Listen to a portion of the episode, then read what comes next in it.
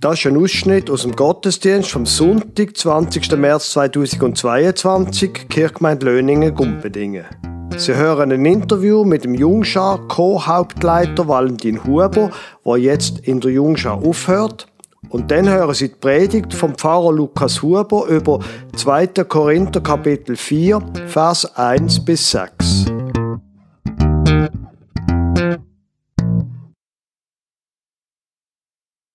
In unserer Kirchgemeinde ist es üblich, dass man Menschen, die neu etwas anfangen, aber auch Menschen, die etwas aufhören, dass man die gebührlich begrüßen und verabschieden. Heute ist der Valentin Huber da. Er ist unser Sohn, meiner Frau und meine, aber er ist nicht wegen dem da, sondern wenn ich mit ihm würde reden, sonst kann ich das auch am Mittagstisch machen. Er ist da, weil er beschlossen hat, dass er aufhört als Jungschar Co-Hauptleiter. Du hast jetzt ähm, gut acht Jahre geleitet in Ameisle und Jungschar. Das ist ja so eine, eine richtige Leitungskarriere. Wie ist es zu dem gekommen? Ja, das ist eine lange Zeit. Ähm, ich habe mir einmal überlegt, das ist, glaube ich, das, was ich am längsten gemacht habe in meinem Leben. Ich bin nicht so lange in der Primarschule gewesen, ich bin nicht so lange an der Kante gewesen, noch lange nicht so lange am Studieren. Aber die Jungscharzeit, die hat mich begleitet. Ähm, angefangen habe ich als Ameisli-Jungleiter vor doch irgendwie fast einem Jahrzehnt. Ich habe heute Morgen ein bisschen Fotos angeschaut aus dieser Zeit, so als, als kleiner Bub oder so. Ähm, genau, habe ich angefangen ähm, und habe dann äh, nach irgendwie fünf Jahren oder so angefangen, Jungschi leiten und bin jetzt seit äh, zwei Jahren ähm, Jungschi Co-Hauptleiter mit dem Matthias Niklaus aus Gächlingen der das auch weiterhin wird machen Jetzt, was hat sich denn in dieser Zeit verändert? Vor allem nimmt es mich Wunder, wo du Hauptleiter oder Co-Hauptleiter geworden bist. Was hat sich dort geändert? Für mich hat sich gar nicht so viel geändert. Ich bin immer schon jemand gewesen, ähm, wo mitdenkt hat, mitgeschafft hat. Aber wo ich dann Hauptleiter geworden bin, zusammen mit dem Mede, ähm, wo wir ab, wo wir die Lisa verabschiedet haben und dann selber Hauptleiter sind, haben wir nochmal wirklich Gas gegeben, haben wir nochmal wirklich irgendwie uns überlegt, was heißt es denn zum Jungschi machen, was ist uns wichtig, was möchten wir auch diesen Kind mitgeben.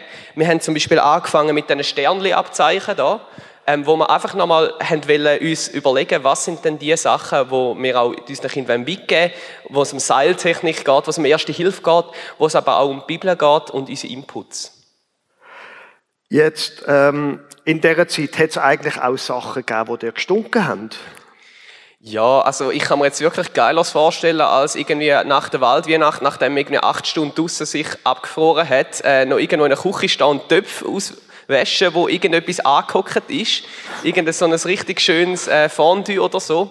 Genau, ja, natürlich, es ist nicht immer alles super und cool gewesen.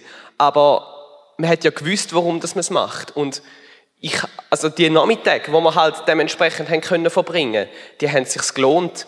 Und ich habe, ja, ich hoffe, dass ich irgendwie all diesen Kindern und auch meinen Mitleitern habe können, ja, ein, ein Vorbild sein und ihnen etwas mitgeben durch die Arbeit, durch das, was mir Spaß gemacht hat, wo natürlich das meiste war, und auch durch das, was manchmal ein bisschen mühsam war. Jetzt in dieser ganzen Zeit, was hast du dort gelernt? Viel. Ich glaube, ich habe in meiner Jungschi-Karriere mehr gelernt als in meiner Kanti-Karriere.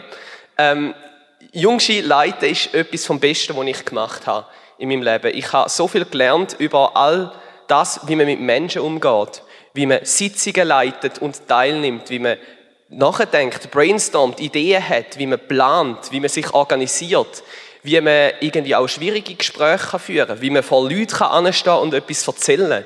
Ich habe so viel gelernt, um, wenn es um Menschen geht. Ich habe natürlich auch das Praktische gelernt. Wir haben vor irgendwie zweieinhalb Jahren einen Seilkurs gemacht und ich habe einmal richtig gelernt, abseilen und Seilbändeln. Und ich habe gelernt, irgendwie, wie man in einem Lager kann, äh, ein Glänzspiel organisieren klar. Aber eben, ich habe noch viel mehr über Menschen gelernt und auch irgendwie über Gott beim Input schreiben, beim coole Gespräche haben mit Freunden, an einem Teamweekend oder so. Und jetzt nach diesen acht, gut acht Jahren, was nimmst du mit Erinnerungen, unglaublich viele Erinnerungen. Ähm, Räubergeschichten, die einen, ähm, die ich gerne davon erzähle, die anderen, die ich vielleicht nicht äh, in der Kirche erzähle. Aber, ist besser, glaube ich. Ja, ja genau. Ähm, nein, wirklich viel, viel coole Erinnerungen von Sachen, die ich erleben durfte, die mich auch geprägt haben. Sachen, die ich gelernt habe, wie wir es vorher gehört haben. Und auch ähm, mega gute Freundschaften. Ich habe super viele Freunde gewonnen in dieser Zeit, wo, ja, wo heute meine besten Freunde sind, wo ich auch weiterhin natürlich wird mit ihnen unterwegs sein, im Hauskreis oder sonst. Jetzt hörst du auf in der Jungschar, aber du hörst nicht auf in unserem Jugendbereich. Was kommt als nächstes? Ja, also ich habe aufgehört aus der Jungschar, weil ich einfach an verschiedenen anderen Orten Sachen gesehen habe, wo man mal angehen sollte. Wir haben vor einem guten halben Jahr haben wir den Boxenstopp gegründet.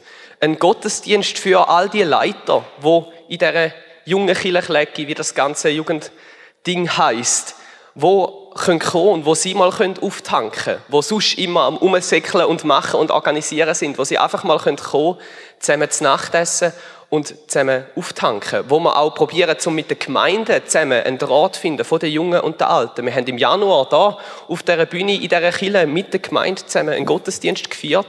Heute Abend ist übrigens wieder Boxenstopp im Check-in-Room in Beringen, wo ihr herzlich eingeladen sind, um mal reinzuschauen ähm, und die Beziehungen zu bauen. Zu Löningen sind wir auch mal wieder, ich weiß ehrlich gesagt gar nicht auswendig, wenn.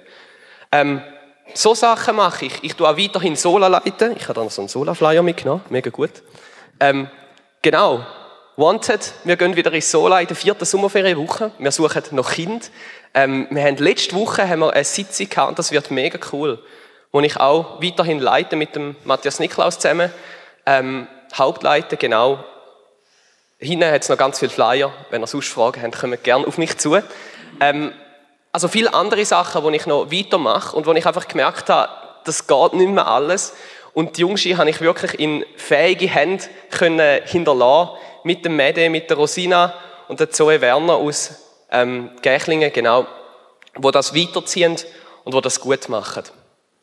Danke vielmals, Valentin. Das ist spannend. Ich glaube, das ist ein Applaus wert. Merci vielmals.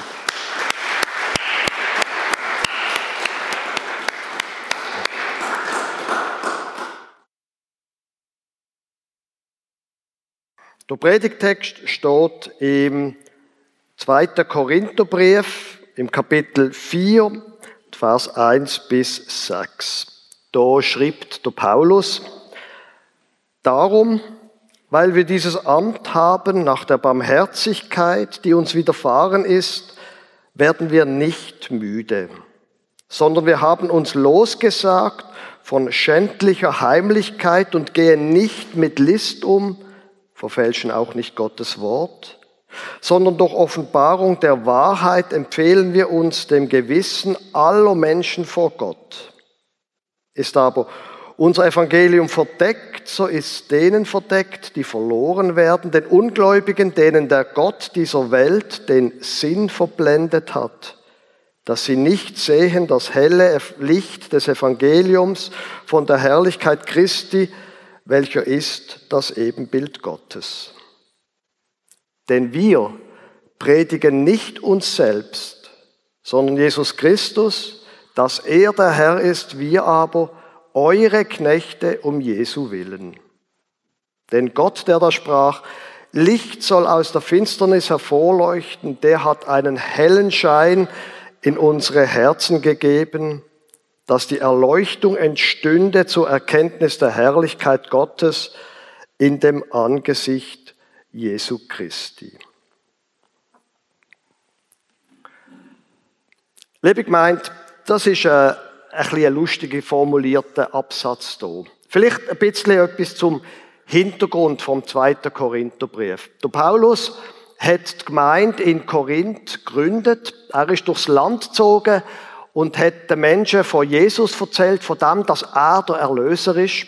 In Korinth hat sich eine Gemeinde gegründet, alles super.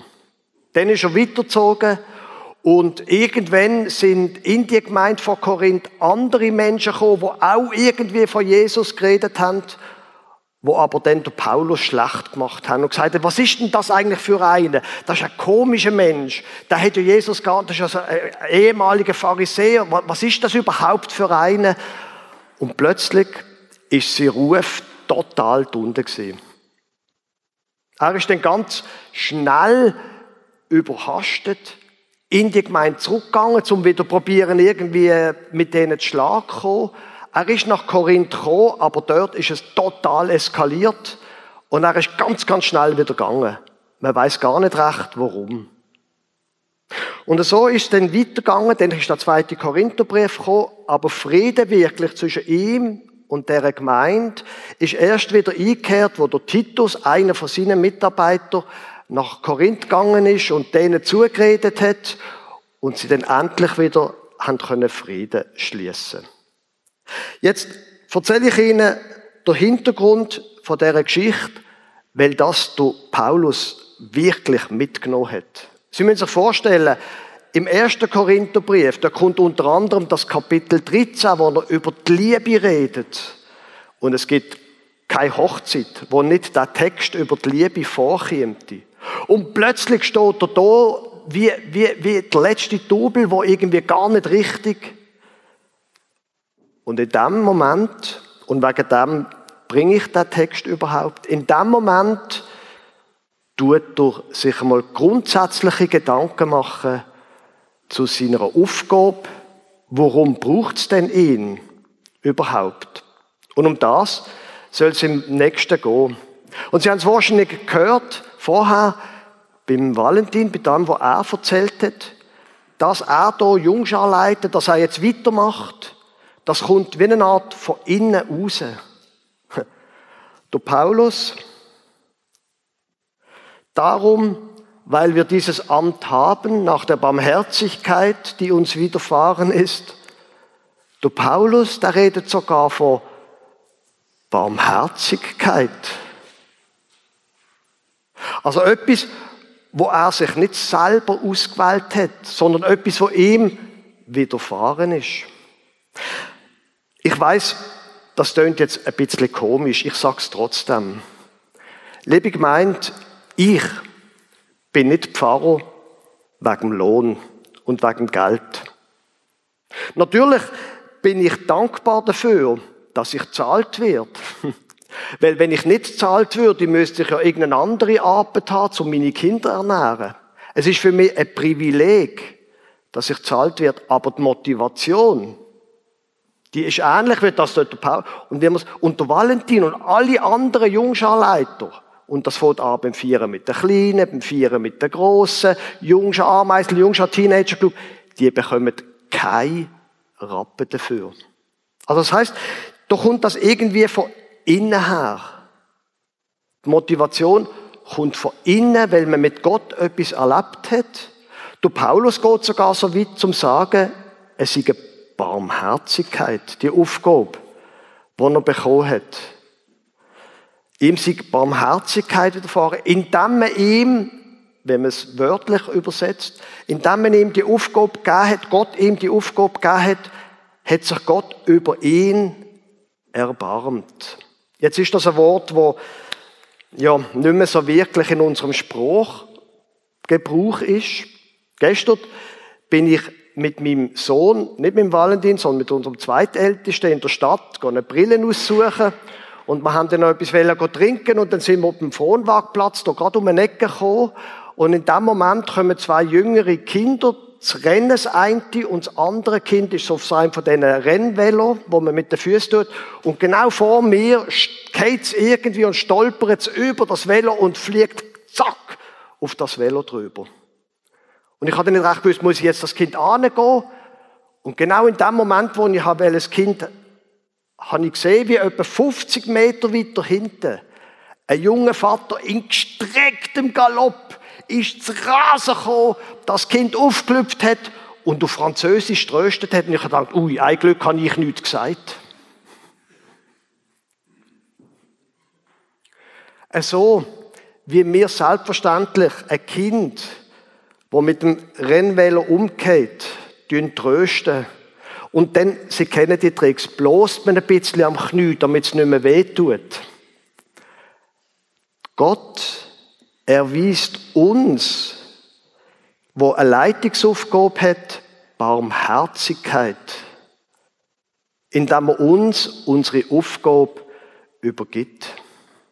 Und übrigens das, was der Luther da mit Amt übersetzt, Das ist das Wort Diakonia, wo wir noch kennen, als Diakonie, als Dienst an anderen Menschen. Wir sind beauftragt worden aus Barmherzigkeit mit einer Aufgabe.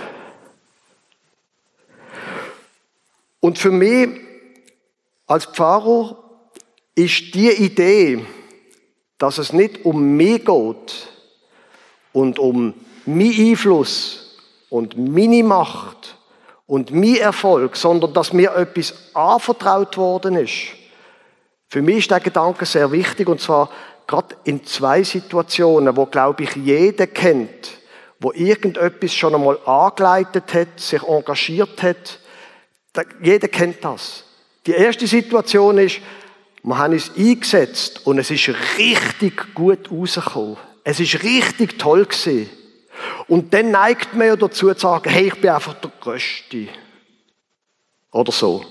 Also einmal, in der Gefahr stand ich manchmal. Und dann hilft mir das, hey, es ist Barmherzigkeit, wo mir erwiesen worden ist, dass ich die Aufgabe bekomme. Und das Gegenteil, liebe Gemeinde, und das Gegenteil, liebe Jugendleiterinnen und Jugendleiter, gilt eben auch in der Situation, wenn einmal etwas so richtig schief geht. Aber so richtig schief geht. Es ist nicht mein Reich. Es ist das Reich von Gott. Und Barmherzigkeit von Gott, die hängt nicht davon ab, ob ich immer Erfolg habe.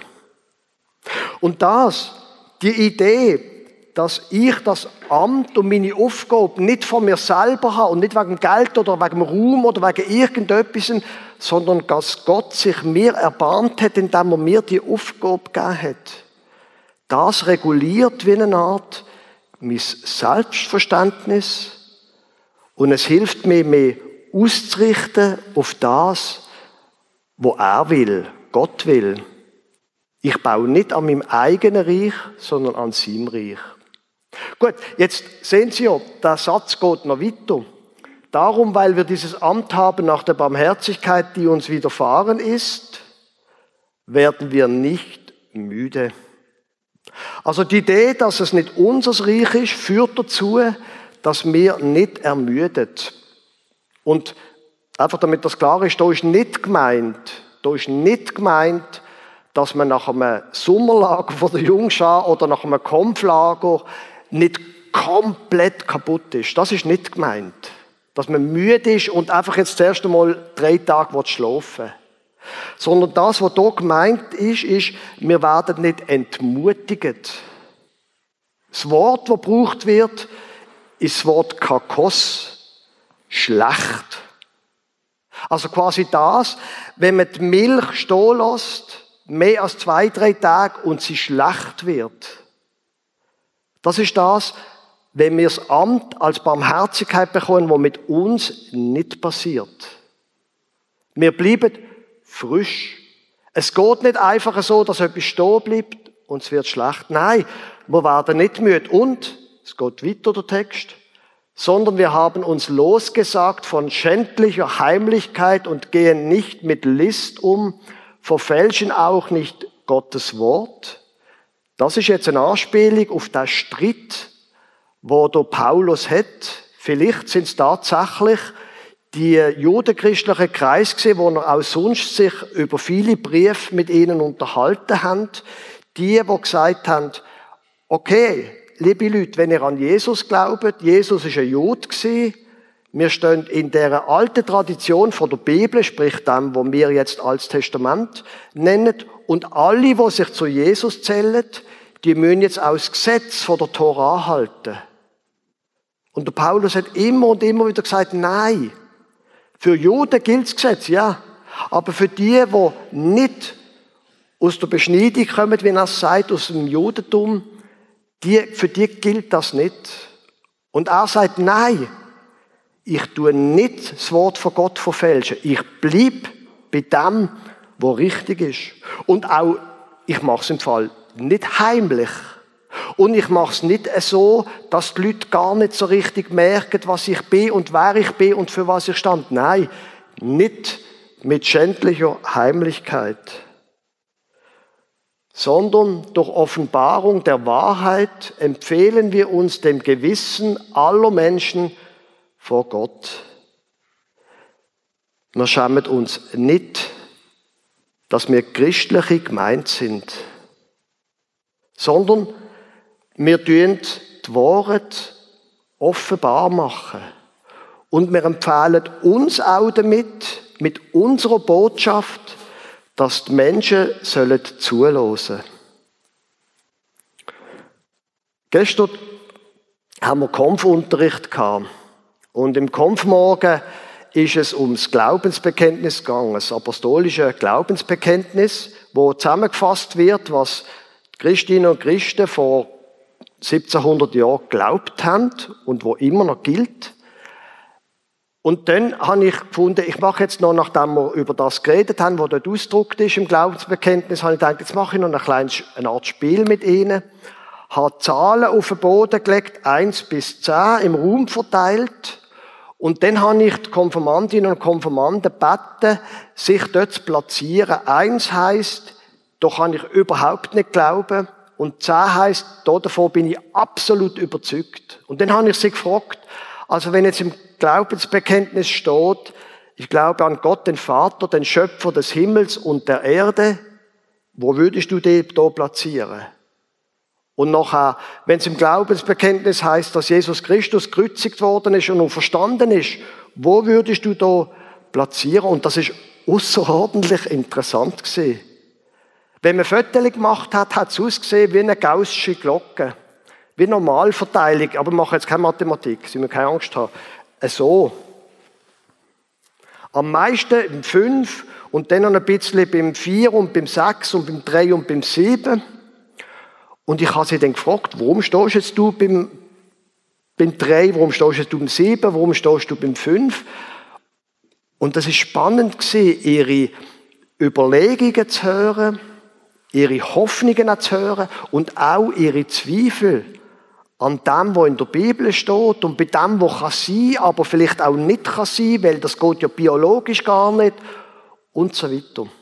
Und am Schluss von dem Teil habe ich ihnen gesagt, schaut, für mich ist, es ist eben eine neue Klasse dazugekommen, für mich ist für die Zeit vor der Konfirmation sind zwei Sachen wichtig.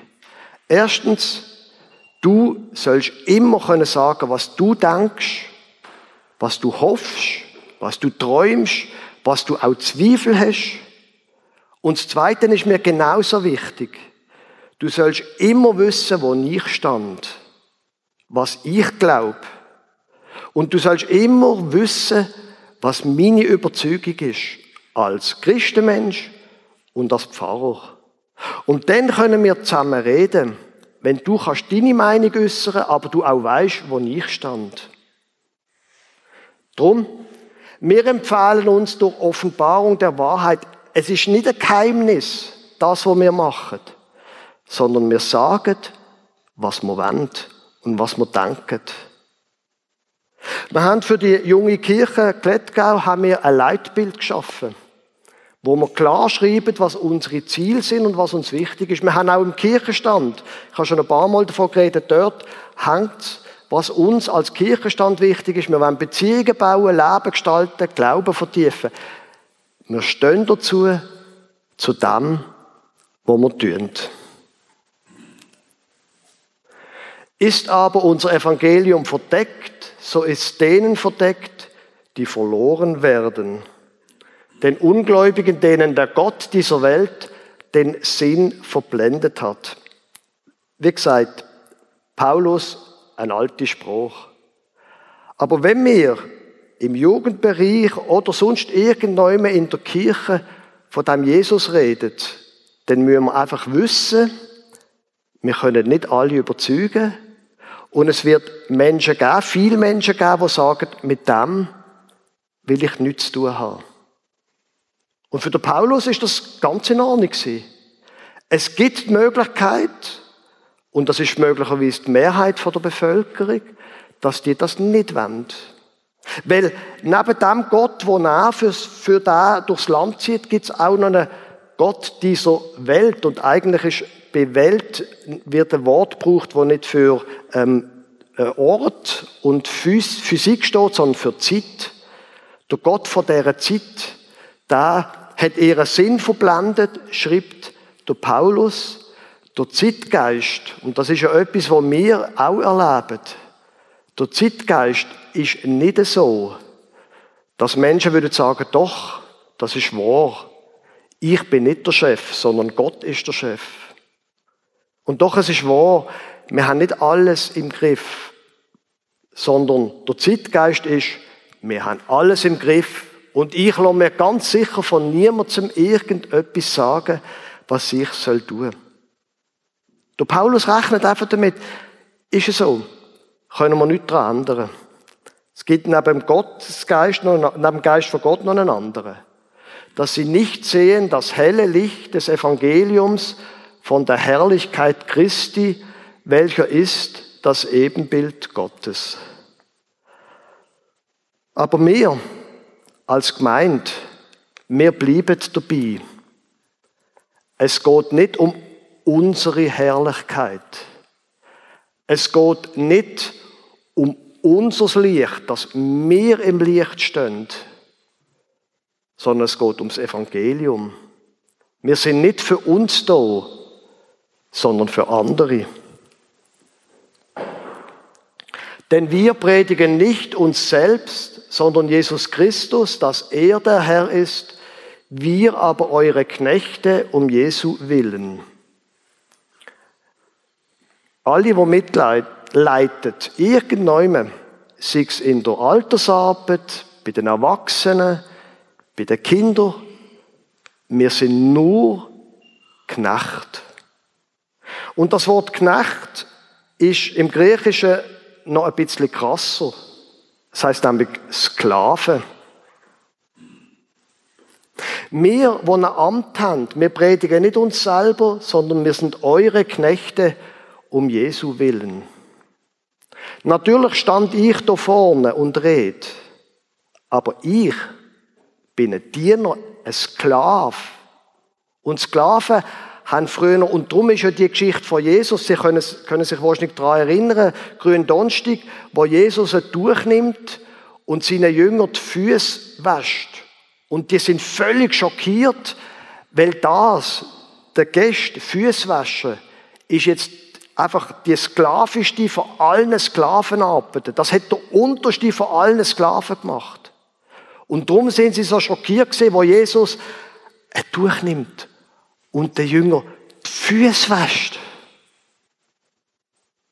Aber das ist nicht nur die Aufgabe vom Pfarrer, also jetzt, ich meine es nicht im physischen Sinn Füße waschen, sondern Sklav sein, Diener sein, ist nicht nur die Aufgabe vom Pfarrer, sondern von allen, von allen, wo irgendjemand mitleidet. Und das, dass wir nicht uns selber dienen, sondern Christus ist auch der Grund, dass wir zum Beispiel als Kirchgemeinde gesagt haben, wir sind für andere da, wir wollen auch für Flüchtlinge da sein. Und wir müssen jetzt Sonntagsschule und Kinderhüte an einen anderen Ort bringen, damit im Messmerhaus die Wohnung frei wird. Und dort wohnt jetzt eine Familie aus der Ukraine drinnen. Wir sind als Kirchgemeinde nicht für uns selber da, sondern fürs Reich von Gott und für andere Menschen. Denn Gott, der da sprach, Licht soll aus der Finsternis hervorleuchten, der hat einen hellen Schein in unsere Herzen gegeben. Das ist noch der letzte Gedanke von der Predigt. Wir haben es vorher gehört vom Valentin wie er Jungschar geleitet hat, wie er jetzt den Boxenstopp leitet. Man hat jetzt statt ihm ganz viele andere können hier noch interviewen. Die Leute, die mitmachen, die engagieren sich aus einem inneren Anliegen heraus. Und gleichzeitig, Sie haben es gehört, mit dem, dass wir mitleiten, passiert auch etwas in uns selber. Der helle Schein, wo er in unser Herz gegeben hat, das ist ein Bild dafür, dass sich unser Leben verändert, wenn wir zu Christus gehören. Er schafft an uns. Er wirkt in uns. Es geht nicht nur darum, dass wir etwas produzieren, tolle Nachmittage machen. Es geht auch darum, dass wir zu uns schauen, zu unserem Glauben und dass wir ihn wirken lassen. Weil er will unseres, unser Inneres erleuchten. Er will wirken in uns. Er will machen, dass wir geduldiger werden. Ich bin ein sehr ungeduldiger Mensch. Dass wir geduldiger werden. Dass wir freundlicher werden. Dass wir mehr so werden, wie es er uns gezeigt hat. Dass die Erleuchtung entstünde zur Erkenntnis der Herrlichkeit Gottes in dem Angesicht Jesu Christi. Um das geht's. Um Jesus Christus. Dass das, dass sein Gesicht uns vor Augen steht. Der, wo seine Jünger die Füße gewaschen hat. Dass da unser Leben und auch unser Dienen, unser Schaffen prägt. Amen.